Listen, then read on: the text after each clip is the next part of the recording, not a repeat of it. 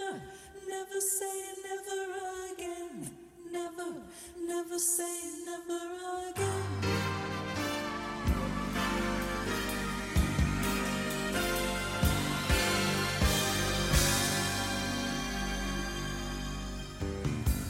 Bon d'Arbour.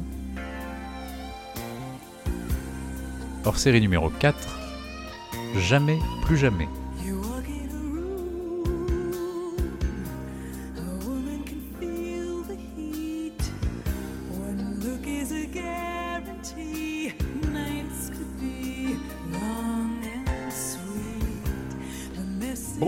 Tous et bienvenue dans le quatrième hors-série du Bon d'Arbour, le podcast où l'on décortique film par film l'aventure cinématographique de l'agent secret le plus connu du Royaume-Uni, James Bond. Ensemble, pour décrypter, classer et analyser cette saga, je retrouve mes acolytes pour déconstruire les péripéties de 007.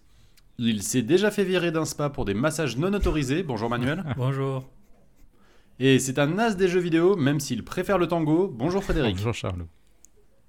Alors nous finissons aujourd'hui notre tour des bondes dits non officiels avec un combat, un battle si vous voulez. Et oui, on retourne vers l'année 1983, une année riche en événements, en films et en musique. Et si vous voulez en savoir plus, eh ben je vous renvoie vers le podcast numéro 13, ou même juste taper événements 1983 dans Google, vous êtes grand nom de Dieu de toute façon. Vous venez pas pour ça, vous venez pour James, vous venez pour des blagues, vous venez pour des quiz, pour des fraudophones, c'est ça que vous voulez, c'est pas mon récap de l'année 83 hein. Monsieur Charlot, monsieur, on veut bien, on veut bien. Pardon, l'année 2020 a été un peu longue.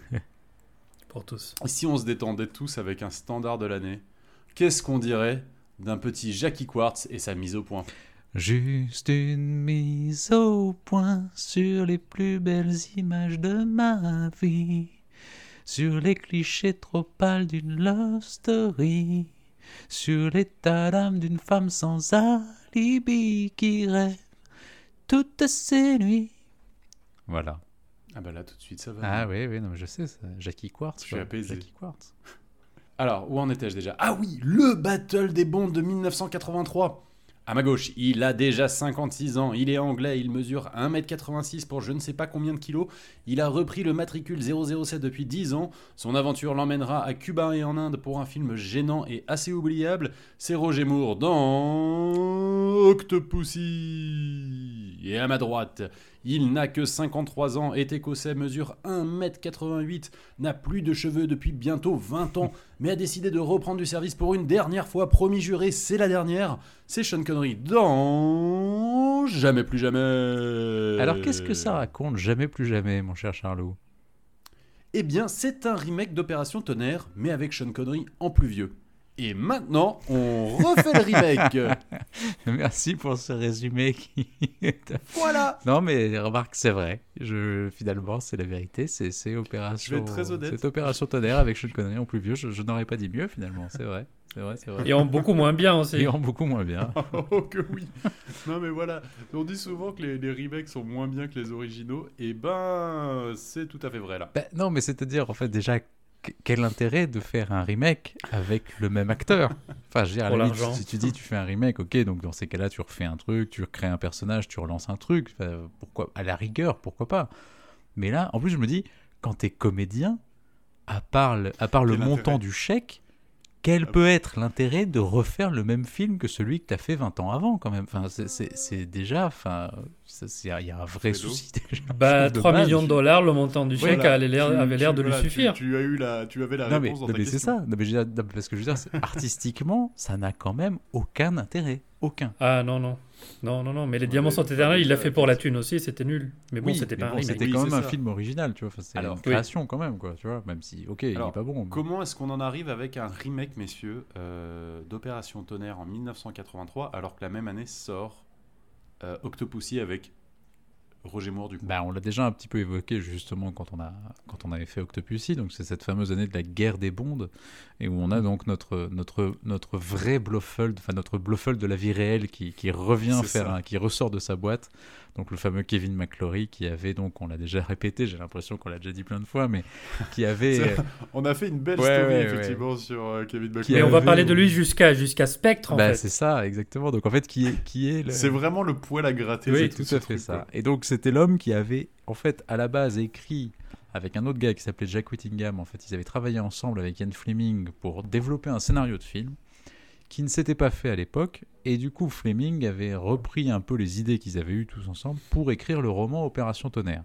Ce qui fait qu'il y avait eu ensuite des, des bisbilles juridiques entre les, entre les trois, et notamment McClory, qui disait bah en fait je suis désolé mais tu as écrit un roman à partir des idées qu'on a qu'on a développées ensemble. Donc il y a plein de trucs qui sont à moi. Donc voilà il y a eu tout un bordel juridique.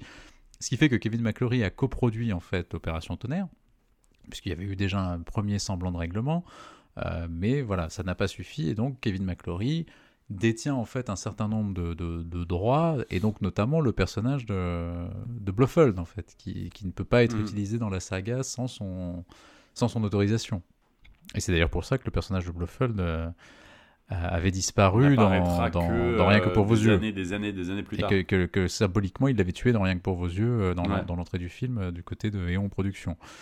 Bah c'est ça, c'est que en fait du côté Eon Production, on se dit ah attends, enfin c'est déjà en plus ça fait ça prend plusieurs années à monter en plus ce projet euh, de remake parce qu'il avait il avait le droit de le faire, je crois son remake dix ans après la sortie de l'original. Ouais, à l'époque, le euh, les, les producteurs ne pensent pas que ça, la, la folie James Bond va durer pendant euh, bah, maintenant bientôt 5, 60 ans.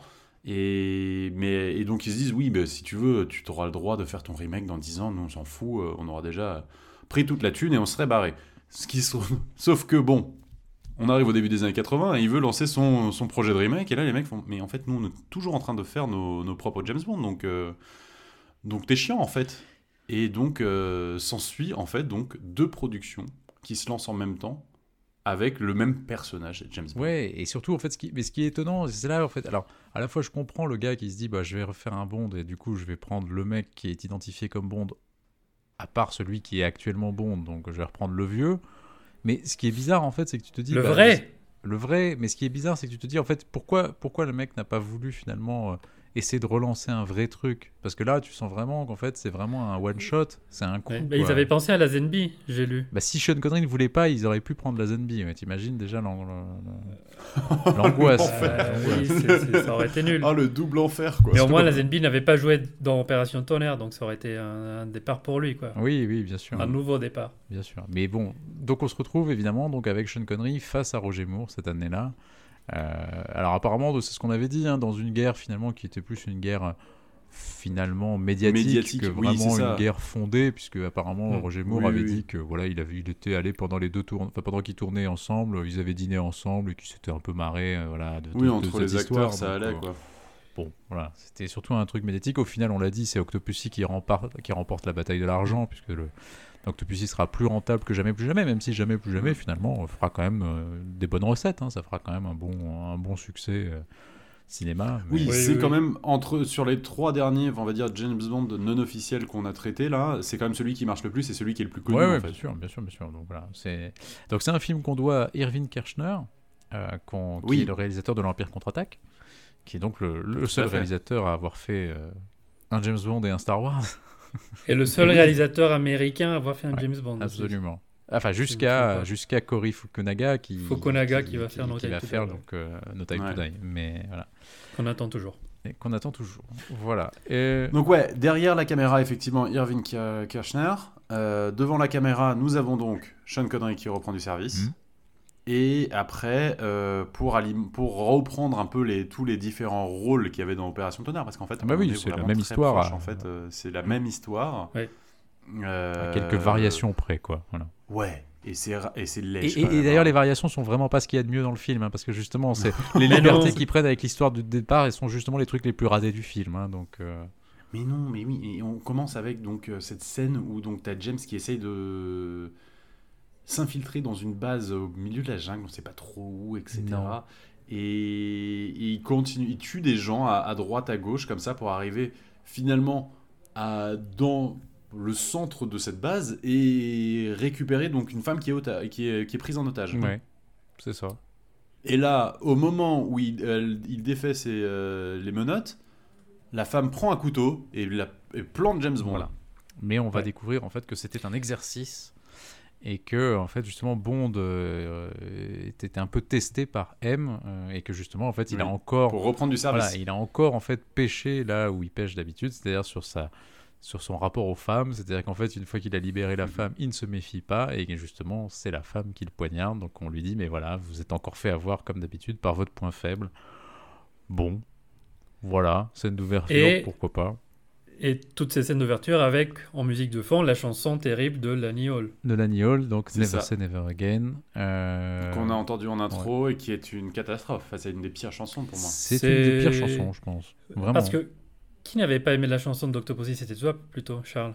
Oui, je Oui, mais- pas trop Octopussy. ouais. Oui. Mais quand tu compares avec ce Ah non, ah truc mais- horrible. Never, Encore une fois, never évidemment. say never again. Never. Ça reste dans la tête en Très plus, bonne imitation. infâme, ce truc.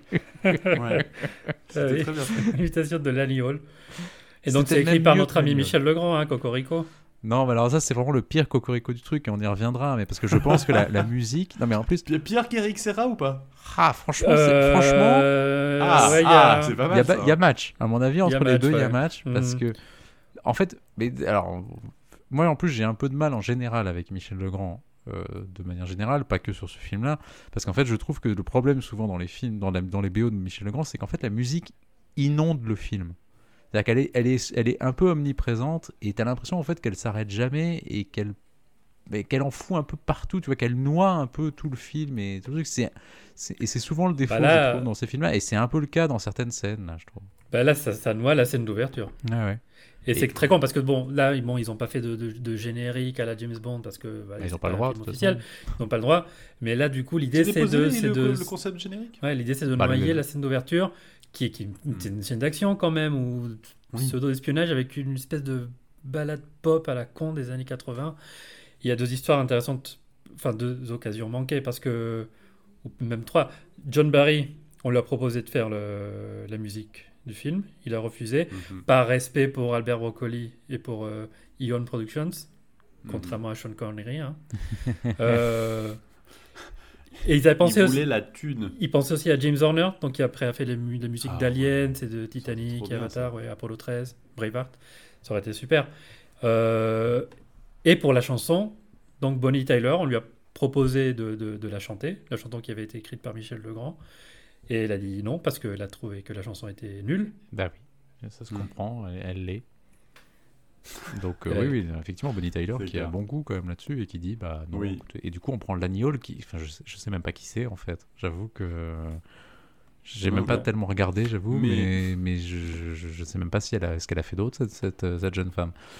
Mais bon, bref, enfin voilà. Mais on peut écouter, il y avait une autre version de Never Say Never Again, une autre, enfin une variation euh, qui, avait été, euh, qui avait été étudiée, euh, qui est chantée par Phyllis Hyman. Eh ben, on peut s'écouter ça.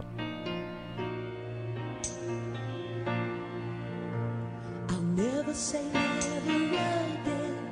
There's no way to know the ways of love. I'll never say never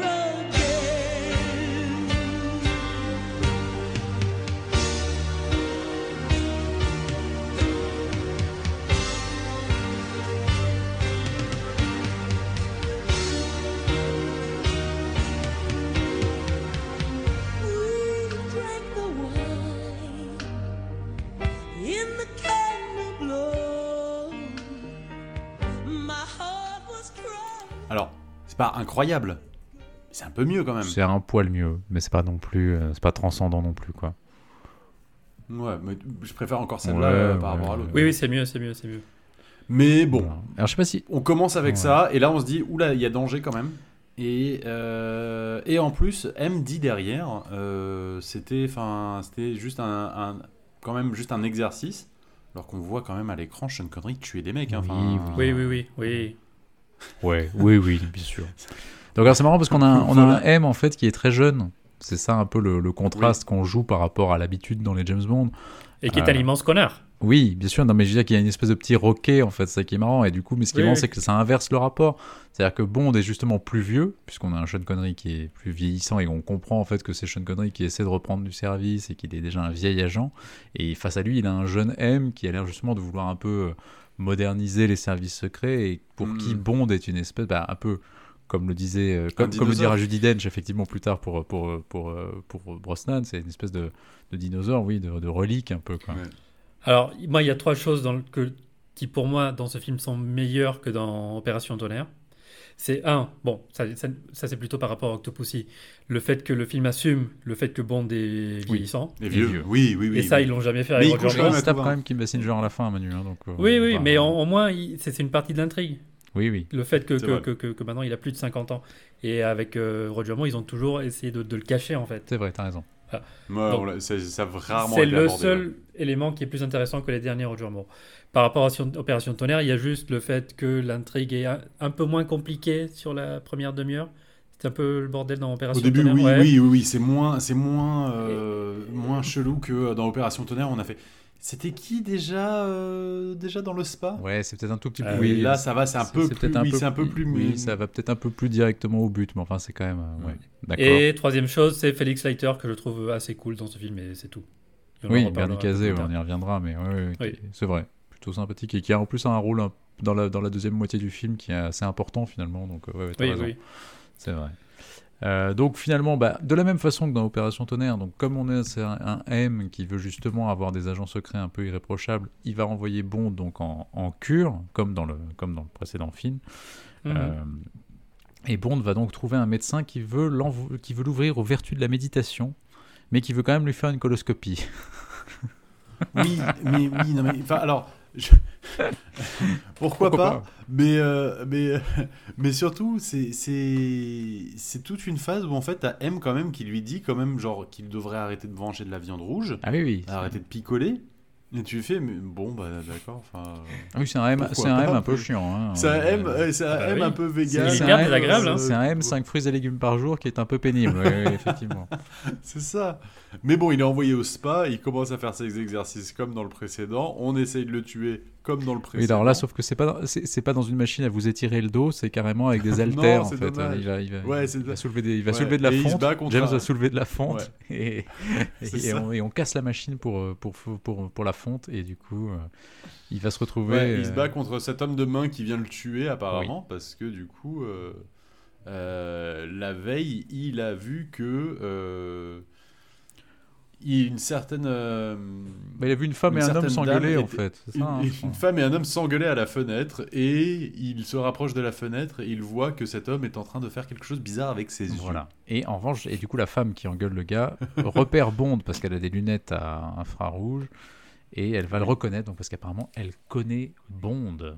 Parce que juste avant, alors- c'est vrai qu'en fait, avant on avait eu une réunion du spectre en fait. C'était ça. On avait Oui. vu cette femme justement qui allait dans une banque. Voilà, et cette femme Et dans le coffre, en fait, dans les coffres de la banque, il y avait une espèce de passage secret qui conduisait à une réunion du spectre euh, avec un Blofeld qui est joué dans ce film par Max von Sydow quand même.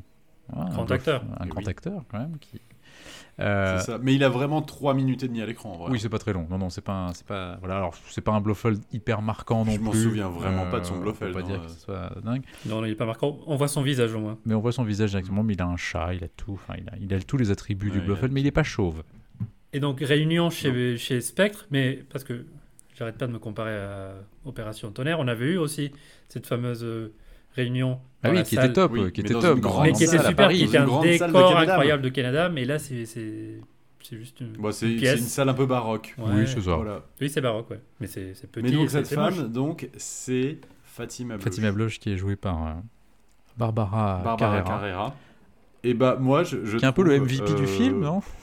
Moi, ouais, ouais, voilà. Manu, tu disais, tu disais au début du, tu disais au début que effectivement t'avais trois trucs. Moi, pour moi, Fatima Blouch, c'est mon coup de Bah. cœur. C'est mon euh, pour du film. Elle est, elle, elle est en roue Elle est, libre. elle, Ouais. elle est too much complet, mais à la limite, elle est Oui. plutôt En fait, c'est la version, c'est la version 83 de, de Fiona, Fiona, Fiona Volpe. Ouais. En- en- ce genre de James Bond girl hyper sexuelle. Femme fatale, euh, femme fatale. hyper- femme fatale et euh, qui tue à tout va, qui assassine aussi. Mais alors, à chaque scène dans laquelle elle est, elle est, t'as l'impression qu'elle s'amuse à Ouais. fond. Elle en fait dix fois trop. De Oui, mais en fait, c'est- assez drôle. Elle est, habitée, elle est habitée par un regard.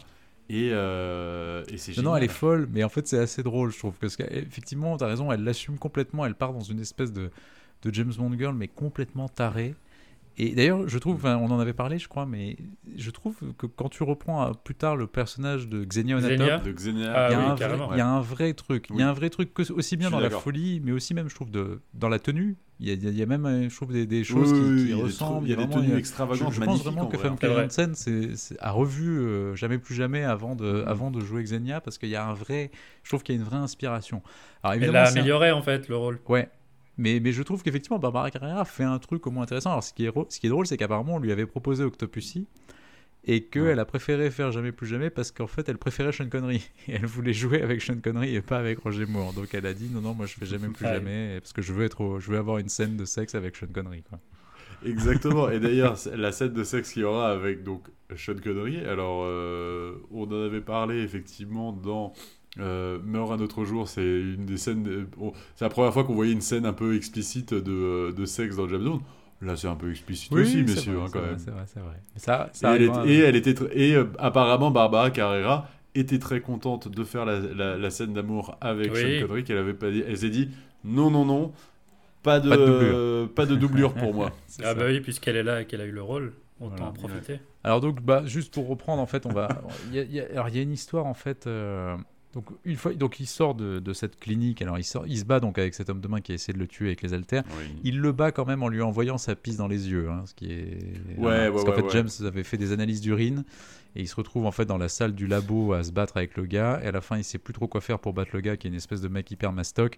Il prend le truc qui lui tombe sous la main, qui est donc un liquide dans une fiole. Il le jette dans ses yeux et le mec part Oui. comme s'il avait été brûlé à l'acide. Et quand Bond regarde ce qu'il lui a acheté, en fait, il se rend compte que c'est ses propres urines qu'il a, qu'il lui a Voilà. balancé dans les yeux. Voilà voilà. Ça, c'est du gag. Voilà, voilà du gag. Ah oui. Vous en vouliez? Non? Voilà du gag. Bah Voilà, tiens, je vous en mets vous le mettre quand voilà, même. Exactement. Oh là là, ouais, non, c'est chaud. Mais non, après, en fait, il, il, il est juste repris en arrière, il tombe, mais Oui. parce qu'il y avait des bouts Oui, de oui. verre dans Non, mais son après, dos. il se fait mais bon, empaler quand même, par oui, il fait verre. Oui, mort par la l'urine de James Bond, c'est un peu chaud. Donc alors même, on va, on va quand même. Alors c'est là en fait où moi je trouve que le truc. donc, vous vous rappelez en fait dans, dans, dans Opération Tonnerre effectivement il y avait un type qui changeait de visage pour se faire passer pour un gars et Oui. voler Mhm. en fait un avion et dans cet avion il y avait des ogives nucléaires qui allaient être récu- récupérées par le spectre. Là en fait ils Oui. ajoutent une espèce de complication. Enfin c'est à la fois ce qui est marrant c'est qu'en fait c'est plus simple et plus compliqué. C'est-à-dire qu'en fait le mec ne change pas de tête il change juste d'œil. Mais il C'est se met pas n'importe quel œil, il se met un œil qui est en tout point similaire à celui du président des États-Unis. Ce qui fait qu'après, il va dans une base militaire pour aller activer le chargement d'ogives nucléaires dans un avion qui ne peut être fait que par l'œil du président des États-Unis. Et donc, comme il a le même œil que celui du président des États-Unis, il se fout devant une espèce de machine et il y a une espèce de test qui fait qu'il arrive à débloquer le truc. Et donc, l'avion, qui devait- un avion qui devait en fait avoir des ogives nucléaires factices se retrouve à avoir des vraies ogives nucléaires qui seront ensuite récupérées par le spectre. C'est je trouve que c'est en fait c'est- c'est c'est- c'est rajouter de la complexité et du n'importe quoi à un truc qui était déjà un peu compliqué dans, Oui. dans, dans l'opération Mais tu sais- très bizarre. Moi, je suis pas en mesure de vous dire lequel des deux projets est le plus ridicule. Moi, je, je- la je grève pense du visage ou là- le- la Oui, greffe voilà. de l'œil avec euh, l'œil du président des États-Unis. enfin, les Non, deux mais- sont autant aussi ridicules l'un que l'autre, je trouve. Oui, mais si, oui, mais si tu veux, en fait, je trouve que la, la greffe du visage, à l'époque, il y avait un truc un peu dingue, tu vois, dans l'idée de greffer un visage, alors que là, je trouve que le mec qui se fait foutre un autre œil, je trouve, je, je- je trouve ça presque à la fois, à la fois plus dérisoire et, et- et plus débile, en fait. Je- je- ce que je veux dire, c'est qu'à la fois, ça, ça paraît plus petit que changer complètement de Mhm. gueule, et en même temps, ça Mais paraît encore quand plus même, C'est nawak. quand même celui du président Bah, des c'est ça, tu vois, États-Unis. c'est tellement, Oui. c'est tellement précis, tu vois. C'est, je- non, je te mets pas n'importe quel œil, je te mets un- le même œil que le président des États-Unis. Ouais. Ce qui faisait que c'était plus compliqué dans Opération Tonnerre, Ouais. c'est que ça rajoutait un personnage. Oui, Parce qu'il y avait l'original et le mec qui, C'est vrai, qui se t'avais faisait le frère, oui, t'avais le frère et puis t'avais le, le sosie du frère, effectivement. Ce qui rendait, Ouais. t'as raison, l'intrigue un peu plus compliquée dans le, dans le, deuxi- dans le premier. Euh, donc, effectivement, on a donc des ogives. euh, et en fait, donc le fameux donc Petaki, en fait, c'est ça, je crois, hein, il s'appelle, puisque c'est plus Domino euh, d'Herval, mais ils ont repris en fait le côté Petacci. italien de Petacci. Donc c'est euh, le, le capitaine ou le commandant Petacci, je sais plus. Et donc, il a réussi sa mission. Il est donc, il a donc pu ressortir de la base. Et là, il part en voiture. Et là, il est pris en chasse par euh, Barbara, donc par Fatima Fatima, Bloch. Bloch, qui croyait en fait être quand même un peu sa maîtresse et tout. Et en fait, elle va passer sa bagnole à côté de lui. Elle va dire ouais, on a réussi, super, on a les ogives. Et là, elle lui envoie un serpent dans son, dans sa bagnole. voilà. Et après, donc, il- le mec se crache Oui. quand même dans un mur. Donc, la voiture est toute retournée. Le serpent sort et revient vers Fatima, vers sa voiture. Et là, Fatima se dit Non, mais pour, pour bonne mesure, on va faire exploser Oui, la voiture. Oui, oui, oui, oui. Ma question pourquoi avoir utilisé le serpent à la base et de pas avoir juste fait exploser Mais la parce voiture qu'elle est que ça fait perverse. cool. Parce qu'elle est perverse. et tu vois, c'est ce qu'on disait, elle est folle. Elle est est complètement perverse. tarée en fait. Et ils, ils Autant assument moi, non, complètement vous ce côté-là. C'est que la meuf en fait, se dit tiens, je vais le tuer avec un serpent parce que c'est fun. et puis quand même, au cas où, je vais lui faire exploser sa gueule parce que c'est fun aussi finalement. Donc euh, voilà. non, non, c'est. Mais j'avais complètement zappé qu'effectivement, après le, le Elle crash, récupère le serpent. hein. elle s'est dit Non, mais je vais la faire, je vais faire exploser la bagnole. Et je dis genre Ah bah oui, non, mais allons-y à fond. Hein. euh. Et donc, le- entre-temps, donc, le, le spectre réussit à récupérer les, les ogives qui sont dans, dans- dans- qui sont dans Et Blofeld va faire une petite vidéo pour faire, un, donc, comme dans le vrai film, en fait, un chantage, puisque c'était ça, le, c'est ça, en fait, le, principe du film, c'est qu'ils volent des ogives nucléaires. Et qu'après, en fait, l'idée, c'est qu'ils disent, bah, en fait, voilà, on a deux bombes nucléaires. Euh, soit on les fait exploser, soit vous nous filez un million de dollars, non, enfin plusieurs millions de dollars, je sais plus combien c'est le, je sais plus combien c'est la rançon. C'est c'est 100 millions. On est passé à C'est 100 millions en 83, Ouais, l'inflation est 100 millions arrivée. de dollars, voilà. Et donc euh, là, c'est la panique à l'OTAN et on demande en fait la réactivation de la section double zéro qui apparemment était un peu euh, en sommeil à ce moment-là. C'est la panique, ce qui est normal, mais la vidéo est quand même très drôle. hein. Oui. Parce qu'on voit juste le chat de Blofeld sur Oui, un grand fait- écran Oui, il n'y a pas sa tête. à l'OTAN, quoi. C'est vrai. C'est vrai. Et là, t'as tout le monde à l'OTAN qui est en panique totale. Ah, mais qu'est-ce qui se passe Mais ça veut dire en fait, est-ce que, Dieu Blofeld est finalement l'inventeur des vidéos de chats C'est ça. C'est possible. L'inventeur du même C'est ça, chat. exactement. Peut-être. Euh, donc Bond va se Euh, renseigner un peu sur le fameux Maximilian Largo. Donc comme euh, Mais non, mais surtout, non, mais surtout, surtout, en fait, il se fait briefer par M. Et M, il- Bond lui donne genre des, euh, des indications, genre ben, peut-être que c'est quelqu'un qui s'est fait changer les yeux pour récupérer. et- oui. pour récupérer pour récupérer l'ogive nucléaire et M lui répond genre mais arrêtez de dire des Ouais, conneries parce que M est un connard dans ce film, en fait. Ouais, M est un Bernard Lee n'aurait jamais dit ça. non, c'est vrai. C'est vrai, c'est vrai, c'est vrai. Il- mais surtout il lui dit non mais euh, bon on a que vous sous la main donc allez-y allez Non, mais c'est enquêter vrai que- sur ce Maximilien Non, c'est vrai qu'en fait, Bond fait un raisonnement par l'absurde. C'est-à-dire qu'on lui dit, bah, en fait, il n'y a que l'œil du président qui peut, qui peut accéder à ce truc-là. Or, le président n'était pas là. Donc, bah, il y a Ouais. quelqu'un qui avait l'œil du président, logiquement. Si je ne vois pas d'autre explication. Donc, voilà. Et donc, on va se renseigner donc, sur le fameux Maximilien Largo. Euh, Largo, donc, qui est sur son bateau et qui est interprété par Klaus Maria Brandauer, donc l'acteur allemand. Autrichien. Ah, autrichien, pardon. Décidément, on a un problème avec les Autrichiens. Déjà la dernière fois sur Peter Lorre, euh, Oui, tu as raison. c'est vrai. Alors, Christophe Waltz euh, est autrichien ouais, aussi. Et bah, et bah Maxi- Maximilien Largo, et bah moi je le trouve assez oubliable. Il est, il est, il est un peu Mais il est bizarre. nul. sur, euh, comme- Il Ah oui, moi je le, je complètement le trouve nul. très mauvais, moi, pour le coup. Alors, autant parce que Bah, il est surtout très anti, anti charismatique parce en que- fait, quoi, parce que Adolfo Celli, tu vois, il était quand même, il en Ouais. imposait vachement. Tu vois, c'était peut-être pas un immense acteur, mais le mec avait se posé là, tu vois, il avait un truc, et puis il y avait le- l'œil, le cacheur, il avait un tu vois. enfin, qui- Comment il s'appelait Adolfo Celli. Non, non, non, non. Emiliano Largo Emilio Largo, je crois. Emilio Largo. Oui, Emilio il a changé de prénom. ouais. Et, non, il était, il était, il était. Tu vois, il, a- bien et meilleur, puis il ouais. avait une vraie gueule de méchant, il y avait un truc vraiment en Mm. plus de, de- de cette époque, un peu à l'ancienne, qui était quand même assez cool et assez inquiétant. Là, en fait, Brandauer, il en fait des caisses et je trouve que finalement, il est jamais vraiment inquiétant. Il est juste un peu ridicule. Mais il venait de sortir, il venait de faire un film hongrois qui avait eu pas mal de succès, Mephisto, qui avait eu l'Oscar du film étranger d'ailleurs. Et après, ben, il, aura, il aura petit passage à Hollywood, hein, il jouera dans Out of Africa, Ouais, c'est ouais, le bah oui, de Meryl Streep. C'est un peu son, c'est un peu son, son, son, son heure de gloire quand même. euh, Out of Africa, C'est ça. après, Ouais. mais, euh, ouais. Euh, et donc, on va découvrir Largo sur son bateau qui, dans une espèce de petit bureau, a une vitre sans teint pour observer euh, une espèce de studio de danse à l'intérieur de son yacht dans lequel danse Domino avec son professeur. Oui. Et donc, Domino qui est interprété par une toute jeune Kim Basinger. Et qui est assez nul. aussi. Mais oui, et ça n'a jamais été une bonne actrice, Kim Basinger. Après, Mais elle est, alors, elle est, elle est très belle hein, dedans. euh, Elle est- alors, moi, je trouve, mais, oh, euh, bizarrement, Ouais. je trouve qu'elle est trop jeune. Je- Enfin, je trouve qu'elle. Par rapport à Non, mais même, je trouve qu'elle fait, elle, je trouve qu'elle fait extrêmement jeune en fait. Et mais je crois qu'elle a 30 ans. Hein, Ben, je film. sais, mais je trouve qu'elle fait vraiment, on dirait vraiment qu'elle en a Mhm. 17 et je, je trouve que c'est un peu dérangeant par moment. Bah, surtout, Claudine Auger est beaucoup plus belle, Ah beaucoup bah, plus oui. charmante. Oui. Le bikini, le bikini. Et là, en plus, il joue pas avec son, son, son surnom Avec le côté domino, ouais, bah oui, oui, Oui. bien sûr. c'est même pas son vrai prénom, c'est un surnom. Et là, il joue pas avec ça. Donc euh, ça, c'est un des points les plus faibles du film. Et donc, on- Ouais, ouais, elle joue mal et c'est pas. c'est pas Non, mais le personnage est. Mais en même temps, mais en même temps, même en face, pardon, on- bah, Sean Connery ne joue pas hyper bien non, Non. plus. Il est, il, il, il est en mode, enfin, je roule des mécaniques en tant que James Bond, mais je, je ne joue pas en Oui. fait. Il sait très bien qu'il est là pour la thune et euh, en fait, il est, enfin, pendant tout le film, il est un peu en mode genre j'en ai rien. C'est Bah, à vrai, mais- Fatima Blush qui a l'air de passer le, le moment de sa vie, tout le monde est un peu en pilote. C'est vrai. Après je, mais après, je trouve Mm. juste que ce qui est sympa, comme disait Manu, c'est vrai que ce qui est plutôt sympa, c'est que Sean Connery joue un peu sur son âge. Il s'en amuse Oui. aussi un petit peu. Donc ça, ça reste, je trouve, le truc. euh, Ce ce qui est, je trouve assez cool, c'est que Sean Connery. Bon, déjà, il a jamais. Enfin, déjà dans, les, dans son James Bond original, il a eu toujours un, un, un de- un petit truc d'autodérision, enfin en tout cas un petit truc de, de- avec un petit sourire en coin toujours. Mais là, je trouve que ce qui est sympa, c'est qu'il accepte un peu ce côté euh, vieillissant et qu'il en joue un peu. Ça, c'est quand même euh, le point Mm. positif, à mon avis, comme tu disais, c'est qu'on assume un peu son âge dans, dans ce film-là.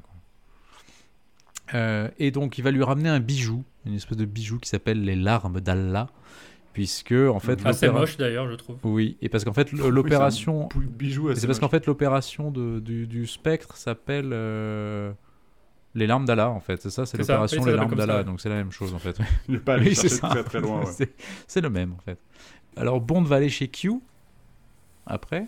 Euh, Oui. Et alors là, on a une espèce de Q qui s'appelle Algernon. Alors j'ai pas très bien compris pourquoi, mais bon, bref, Q s'appelle Non Algernon. plus. Non, Et- je suis pas allé, et je suis pas allé Non, chercher. et Q vrai, va lui dire qu'il est content que Bond revienne parce qu'il dit qu'il y avait trop de bureaucrates dans les services secrets et qu'il espère qu'avec lui, c'est le retour du sexe et de la violence. Voilà. Ouais.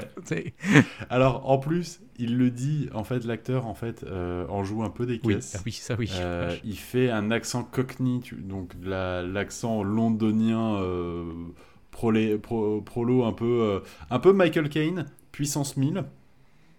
Et- Oui, il a la voix de Michael Caine. hein. Il a la voix de Michael Caine. Ah. Non mais c'est c'est le c'est de l'accent cockney en fait. C'est well I hope you'll have some gratuitous sex and violence, James. Ouais, Très bon. Et c'est hallucinant. Ouais, Enfin, oui, c'est- non, mais c'est- et très- Le mec se dit, bah, il, a, il, a, il, a proposé, il a proposé une interprétation et tout le monde a dit. mais c'est ouais. une très mauvaise scène, je trouve. Enfin, vraiment, il y a ça. Oh, je sais pas. Je, je trouve ça. Ouais, mais en fait, c'est un peu trop méta, tu vois. C'est un peu genre, on espère le retour de la- du, du sexe et de la violence. C'est ce que j'allais dire, que c'est méta, c'est, Ouais. c'est- il parle à Sean Connery et aux spectateurs qui n'attendent que le retour Voilà. du vrai, Ouais, du ouais. grand, de l'origine, de, de Bon, alors.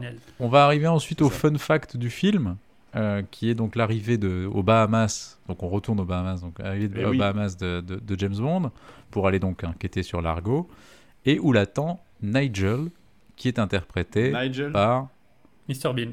par Mr Bean, Rowan, par Rowan Atkinson, Atkinson. dans son dans ce qui est, je crois, son Son- premier film en fait. hein. Oui, tout à fait. Voilà, dans son premier film. C'est tout à fait son premier Voilà. film. euh, je Ouais, crois, si, si, hein. c'est ça, c'est son premier film et lui qui fera en plus par la suite Johnny English, qui est donc une parodie de James Bond. donc, Oui. voilà, ce qui est assez, assez amusant. Et donc il joue le bureaucrate, donc comme on l'évoquait juste avant, donc ce bureaucrate un peu à cheval qui ne connaît absolument Ouais, pas le il terrain. bien Il coincé. s'appelle donc ouais. Nigel. Alors, il s'appelle donc Nigel Small Faucet, ce qui veut dire en anglais Nigel Petit Robinet. Oui. Ouais. Vous l'avez. Vous l'avez, hein, je, je- je préfère vérifier si vous l'aviez bien. Oui, oui, effectivement. C'est très gênant. Voilà. Euh, bon. Après, voilà. bon, après Rowan Atkinson, voilà. fait- En fait, il, il arrive, il arrive pour euh, du, enfin un gag quoi. C'est, euh, c'est celui qui, qui ne connaît absolument rien aux missions et donc James est là en mode genre mais t'es mignon. oui, et puis euh, qui, qui a peur. Enfin, je faisais déjà des missions que t'étais en. c'est ça. Et puis en fait, il a peur. C'est vraiment en fait le contact bureaucrate qui, qui sait que Bond arrive et qui justement qu'il arrive avec la violence et qu'il arrive avec tout ça et qui justement a Mm. peur qu'en fait il foute un, un bordel monstre dans le dans le dans, aux Bahamas quoi. Donc euh, Ouais, mais attendez. Mais pendant que James Bond est en train de se faire bouffer par des requins, notre ami Mr Bean est en train de... de, de, de, de- C'est c'est lui qui trouve euh, la, la- la- la destination du, du, du bateau de, de l'Argo, non? Ouais, il est en train de bosser. quand Bah même oui, lui il bosse alors que James Bond est en train de se faire embarquer par euh, c'est vrai. Fatima Alors- Blush au milieu de requins. Ouais, parce que cet enchaînement, pardon, cet enchaînement aux Bahamas, faut qu'on l'explique un petit peu parce qu'effectivement, donc James arrive aux Bahamas. Euh, il- Des Bahamas beaucoup moins bien filmés que dans, que dans, que Opération Tonnerre. Ah oui, bah que dans tous les autres films de la, de, de la saga d'ailleurs, mais ouais, ouais. Euh, ouais, mais il, il, il- il arrive aux Bahamas, il, il va au bar directement. Oui. Oui. Il prend un cocktail. Euh, là, il croise Fatima Blush en train de faire donc du ski Oui. nautique, qui arrive dans ses bras. il- là, il se dit tiens, et si on allait faire un tour en bateau pour faire de, euh, de la plongée sous-marine ensemble Parce que pourquoi pas Mais d'ailleurs, une scène qui, moi, m'a fait repenser vachement à cette scène qu'on avait pas mal décriée dans Meurt un autre jour. C'est-à-dire qu'en gros, euh, il se retrouve sur une espèce Ah de, ouais. de truc d'hôtel un peu comme ça dans un endroit paradisiaque. euh, ils, lui- Oui. se parlent et puis hop, euh, en 3 secondes et demie, euh, après un dialogue un peu pourri, ça. ils finissent, par, ils finissent par coucher ensemble. Quoi. C'est... Ça me fait un peu penser à Mojito. Ouais, bah, c'est ça. Mais là, là, il est plutôt avec son, donc son, son vodka martini Ouais. et il lui dit Je suis désolé, je, je vous ai complètement éclaboussé, Ouais. euh, votre costume est tout mouillé. Il fait Mais mon martini est toujours dry. Oh là là. Qui est pas mal. Bon, ouais, allez. Alors, donc ils, vont, et donc ils vont aller fouiller, le- donc ils couchent ensemble dans un bateau, et ensuite ils vont fouiller l'épave, donc l'épave de l'avion euh, dans lequel il y avait les... les... Non, c'est un bateau d'ailleurs, je sais plus, non, c'était quoi? Non, non, dans un avion, oui, dans un avion où il y avait les, les, les ogives Ouais. nucléaires. Et c'est encore d'ailleurs, les séquences sous-marines ont été euh, filmées par Riku Browning qui avait fait euh, les séquences sous-marines dans Opération Tonnerre. D'ailleurs, c'est le même gars qui les a refaites. Et ils vont fouiller l'épave, mais là, les requins vont arriver assez vite euh, dans l'épave. Et Fatima va assez vite, en fait, fausser compagnie à Bond en le laissant tranquillement avec les requins. Euh, et bizarrement, en fait, les, les requins ont l'air très attirés par Bond. Euh, Mhm. Et Bond va comprendre, en fait, qu'elle lui a mis sur lui, en fait, un- une espèce de... Alors, je sais pas ce que c'est. Un, Un capteur. truc qui attire les requins, apparemment, euh, vers lui. Oui. Donc qu'il va, il va finir par, par comprendre ça et il va s'en sortir grâce à un hameçon, puisqu'il va trouver en fait un hameçon et il va se faire pêcher par une, par une nana qui va lui sauver la mise. Oui, qu'il avait rencontré, qu'il avait rencontré Oui, juste vite avant, fait euh, en arrivant, euh, avant de trouver Nigel. euh, Mais bon, il, se fait sauver, il, il- il se fait sauver, il se fait sauver par cette jeune femme. Donc pour euh, la remercier, bah, il va coucher avec elle du coup. Oui, alors c'est Valérie et qui apparemment jouait, en fait c'est la fille qui jouait la réceptionniste dans L'espion qui m'aimait apparemment. Oui. C'est la même actrice. Voilà. D'accord. Alors là, du coup, il va s'en sortir. Donc Fatima, elle, elle pensait qu'il était mort. Elle, elle, elle le voit redébarquer comme ça. Elle s'est dit merde, il l'a eu. euh, voilà. Donc elle va aller poser une bombe dans la chambre de son hôtel. Euh, et alors là, on va nous faire croire en fait que, que Bond couche avec Valérie dans sa chambre et qu'il y a une bombe sous son lit. Et en fait, on va comprendre que Bond est dans la chambre de Valérie et pas dans sa chambre à lui. Donc que le lit Malin. explose. Mais qu'en fait, il n'y a personne dessus. Donc Bond n'est pas mort. C'est fatigant. Et donc il va partir à Nice. Ouais. Parce qu'on a James Bond qui se passe en France. Bah pas encore. Il Bah, part- si, ah si, si, il part si, il part à Nice. Ah oui, parce fait, le, Bah, parce, que, parce que Nigel lui dit qu'effectivement le, le, le, le yacht de, de, de Largo en fait se barre. euh, barre C'est ce que je vous disais, en pendant fait. que Bond fait n'importe quoi, le seul mec qui bosse vraiment, c'est Mr. Bean. C'est ça, c'est Mr Bean qui nous dit il faut aller à Nice. Merci Et Mr donc Bean. Bond débarque à l'aéroport de Nice. Aéroport de- Aéroport deux minutes d'arrêt. Et, Ah ouais, il et, Français et là. il va retrouver donc texte, euh, hein. son, son ami Félix Leiter. euh, Et oui. qui Tu lui jettes un truc en arrivant à l'aéroport à la gueule. c'est vrai tu fais pourquoi Voilà, pas, bah, donc, qui est d'accord. interprété par Bernie Kazé, qui est donc, alors officiellement, officieusement, du coup ça dépend si on compte jamais plus jamais comme un James Bond, mais en tout cas le premier interprète noir de Felix Leiter des années avant notre ami Jeffrey Wright qui endossera le costume en, en 2006 pour Casino Royale. J'irai pas jusqu'à dire que jamais plus jamais est progressiste par contre. hein. Je suis pas sûr qu'on puisse dire ça, mais en tout cas sur ce point-là précis, un peu. Voilà. Euh, et donc Leiter lui a amené un truc que Q, euh, enfin lui a envoyé, lui, a- lui ramène un truc que Q lui a envoyé. Voilà. Et donc Bond va observer le, le bateau de, de Largo. euh, et il va, euh, il va aller, et donc il va tomber sur Domino. Et de, en fait, il va suivre Domino dans un spa. Ouais. Parce que Domino va au spa et là, il va se faire passer Ah pour oui. un masseur. Ah non, mais la scène du, du massage, elle est ridicule. La scène du massage est gênante en fait, hein, les gars. Enfin, on va se le Oui, dire. oui. hein. Le mec se dit tiens, je vais en profiter pour masser une jeune femme. Oui. Quoi. Oui, et pour obtenir une information qu'il aurait pu obtenir beaucoup plus facilement, juste parce que la seule chose qu'elle lui dit, c'est que, son, son- Oui, un que un organise bal- il y a un une- gala. Il y a une charité, il y a une charité, ouais, il y a un gala. C'est pas un gala secret, il a aurait pas besoin de, de- de se faire passer par un masseur pour obtenir cette information. non. Mais non, mais c'est James, il est. Non. Oui, Et ah oui, euh, c'est clair. Tu vois, c'est comme, c'est comme. En fait, lui et Fatima Bleu, j'étais fait pour s'entendre finalement. Mais donc, ouais, donc Kim Basinger, oui. Et en plus, apparemment, Kim Basinger, d'après ce que j'ai lu, elle a pas trop kiffé le tournage, elle s'entendait pas trop avec Kevin Kirchner. Et apparemment, elle était pas en plus hyper motivée à l'idée de jouer un Bond. Apparemment, c'était pas la première fois qu'on lui proposait. Elle avait refusé Ouais. pas mal de fois. Et parce qu'elle pensait que ça allait nuire à sa carrière. Sauf qu'en fait, comme sa carrière ne décollait pas, elle s'est dit, bon, bah, peut-être faire un bond quand même, on sait jamais. Va, va falloir quand même falloir s'y coller. Et sa carrière a quand même décollé. Bah, grâce à ça, en plus, c'est vrai, oui, oui, bien sûr. oui. C'est quand même grâce à ça qu'elle est. Et apparemment, elle avait vu aucun bond de sa vie. Enfin, c'était pas du tout un truc qui l'attirait euh, spécialement.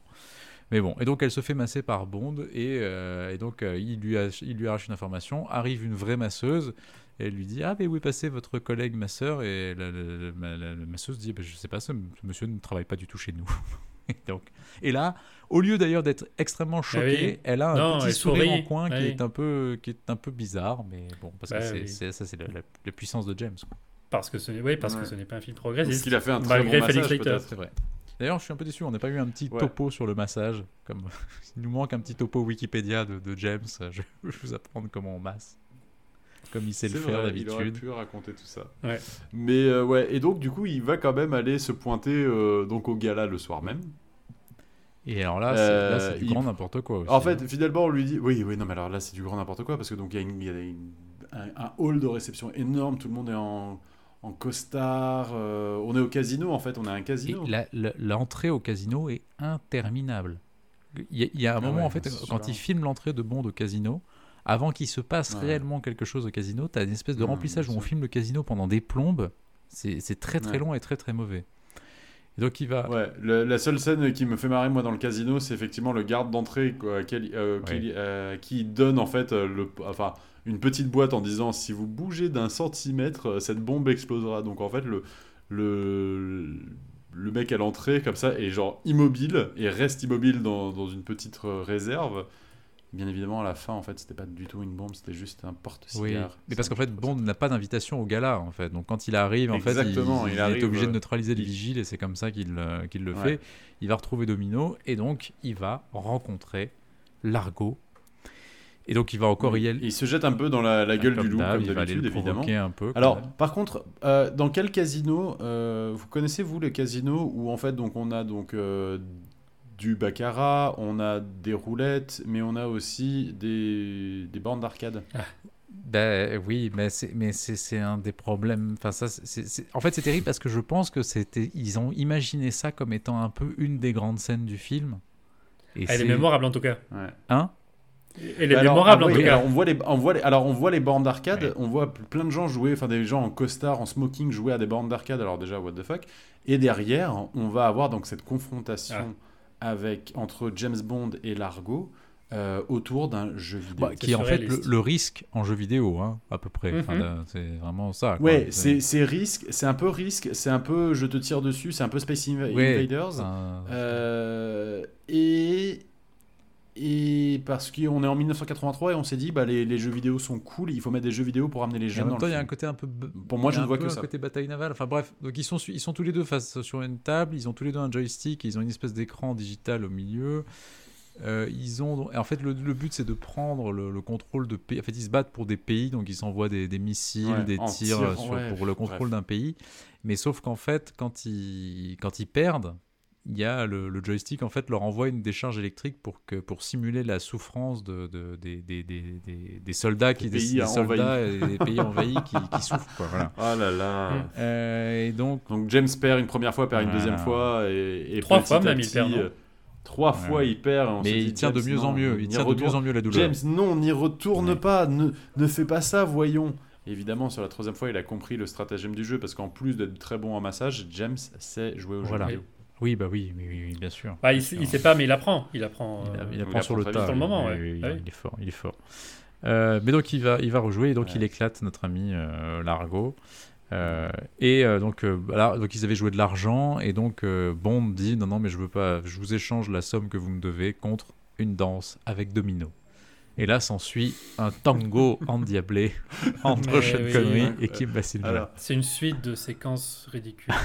cette scène, alors, cette, ce ouais, passage. mais en fait, c'est- what the fuck, en fait, c'est c'est toute cette partie au Ah, c'est casino. nul. Mais alors, et tu finis avec ce tango Ouais. Qui en plus est filmé de manière ultra dramatique. En Ouais. fait, c'est vraiment ils avancent comme ça la musique. Ah oui, mais parce qu'il faut dire que c'est là que c'est quand même pendant. Alors en plus, ça n'a aucun sens non plus. C'est-à-dire qu'il attend le moment où il danse pour lui avouer que son frère est mort. Parce enfin, non, mais Qui fait ça? Qui- les mais amis, souvenez-vous de- d'Opération Tonnerre où il, il- c'est- ils sont au bord de la mer, il lui ramène un petit objet qui appartenait à son frère et il lui annonce la nouvelle de la manière Ouais, la plus délicate possible. ouais, Et là, c'est juste preuve. Your brother's dead. Keep dancing.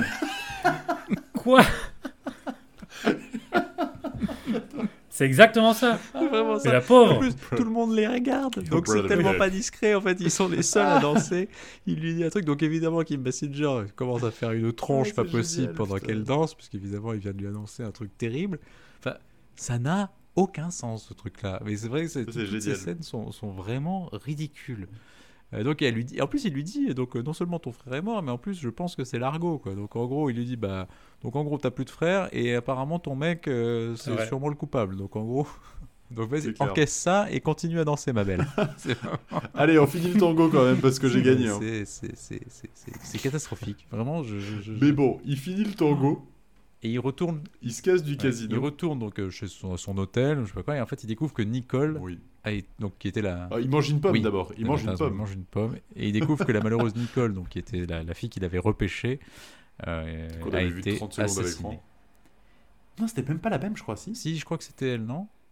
Non, mais c'est pas, c'est pas la fille qui le récupère, qui le récupère à l'aéroport, une française. à l'aéroport, Oui. c'est tout. hein. Ah oui, non, t'as raison, c'est celle qui était à l'aéroport. C'est un personnage Oui, oui, oui. encore non, plus c'est- insignifiant Ah que la fille on- avec qui. Elle, elle a dit couche euh, en vraiment bas. ces trois raison, répliques dans le non, film. excuse-moi, c'est- oui, c'est pas la Bonjour. C'est vrai, c'est vrai, pardon. C'est c'est- ces trois répliques dans le film, c'est bonjour, je m'appelle Oui, c'est Nicole. vrai.